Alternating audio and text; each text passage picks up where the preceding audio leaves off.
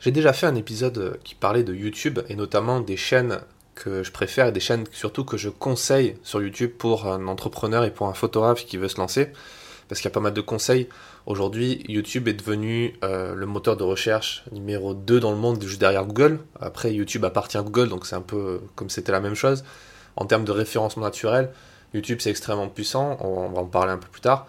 Et euh, surtout en termes de contenu, c'est quelque chose qui est en train de vraiment se démocratiser pour les créateurs de contenu et beaucoup pour les photographes, même s'il y a peu de photographes qui se sont lancés encore sur YouTube et du coup il y a une grosse place à prendre. Hein. si vous avez compris la stratégie de l'océan bleu, là c'est l'application parfaite YouTube parce qu'il y a pas mal de choses à faire. Donc parlons de l'intérêt pour un photographe de se lancer sur YouTube. Euh, YouTube, ce n'est pas qu'un endroit pour faire de l'humour ou perdre du temps à regarder des vidéos de chats euh, rigolotes comme sur Facebook. Euh, sur YouTube, il est, il est possible d'apporter énormément de valeur aux gens et du coup de se bâtir une audience de gens intéressants qui nous ressemblent et qui ont envie d'aller plus loin avec nous. De plus, il y a de plus en plus de contenu de vulgarisation et même du contenu de vulgarisation scientifique. Il y a des chaînes comme Dirty Biology qui vont vulgariser la biologie, la chimie, la physique, euh, vous avez également l'exemple de Mister Geopolitics, qui est un, ami qui fait de la géopolitique sur YouTube, avec qui je suis parti en reportage à, en Guyane il y a quelques temps déjà, il y a un an maintenant.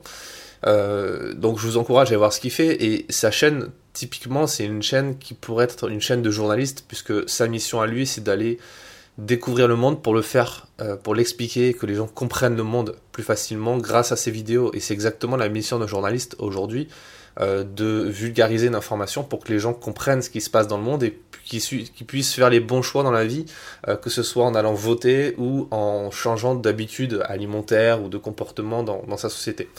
Donc euh, il y a des chaînes comme ça qui existent et l'intérêt de YouTube c'est que c'est surtout un réseau social et donc il y a une idée de communauté et d'audience. il y a des gens qui peuvent commenter les vidéos. Alors parfois ça n'apporte pas de valeur. Moi ça m'arrive d'avoir des commentaires euh, de gens qui sont pas forcément bienveillants, qui n'ont pas d'autre chose à faire que de critiquer euh, ce qu'on fait. Mais c'est pas grave. De toute façon, le problème des haters, c'est pas vraiment un problème, puisque plus vous avez de haters, plus ça veut dire que vous avez une audience et du coup vous êtes entendu. Et donc on peut pas plaire à tout le monde, donc forcément il y a des pouces rouges, forcément il y a des dislikes, forcément il y a des commentaires négatifs, Forcément, il peut y avoir même des insultes, euh, des gens qui sont un peu perdus dans leur vie et qui n'ont pas d'autre chose à faire. Mais c'est pas grave. Au contraire, c'est même un indicateur qui montre que euh, vous progressez parce que vous, allez toucher plus de monde. Et du coup, forcément, des gens qui ne vont pas adhérer à votre message. Et c'est pas le problème, c'est pas un problème pour vous puisque il y a quand même des gens qui vont adhérer.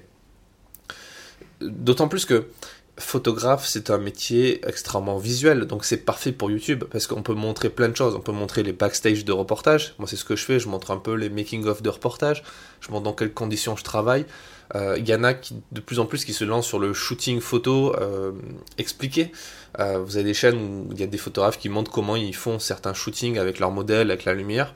Euh, donc c'est excellent pour apporter de la valeur, pour apporter des conseils, pour apporter aussi des tutoriels. Euh, il y a beaucoup de gens qui partagent des tutoriels, qui testent du matériel. Euh, donc voilà, ça permet d'aider les autres, ça permet de bien référencer aussi son, travail. ça permet voilà surtout de vendre son travail, vendre ses compétences de photographe et également de formateur si c'est quelque chose qui vous intéresse. D'ailleurs, dans, quelques semaines, je prépare un, la sortie d'un atelier sur la formation qui sera euh, dans la masterclass Photograph Pro 2.0. Donc n'hésitez pas à aller faire un tour en lien. Je vous mets le lien de la masterclass. C'est là que vous aurez les infos. Euh, et ce qui est cool aussi avec YouTube quand on est photographe, c'est qu'on n'a pas besoin de montrer sa tête, on n'a pas besoin de se montrer euh, soi-même. On peut se concentrer sur ces images en faisant par exemple des diapos sonores ou des présentations un petit PowerPoint qu'on peut animer sous forme de conférence. Il y a pas mal de choses à faire et toutes les barrières qu'on se met tout seul, sans même euh, en disant ouais mais j'ai peur du regard des autres, j'ai peur qu'on se foute de ma gueule, j'ai peur que ça soit ridicule, etc.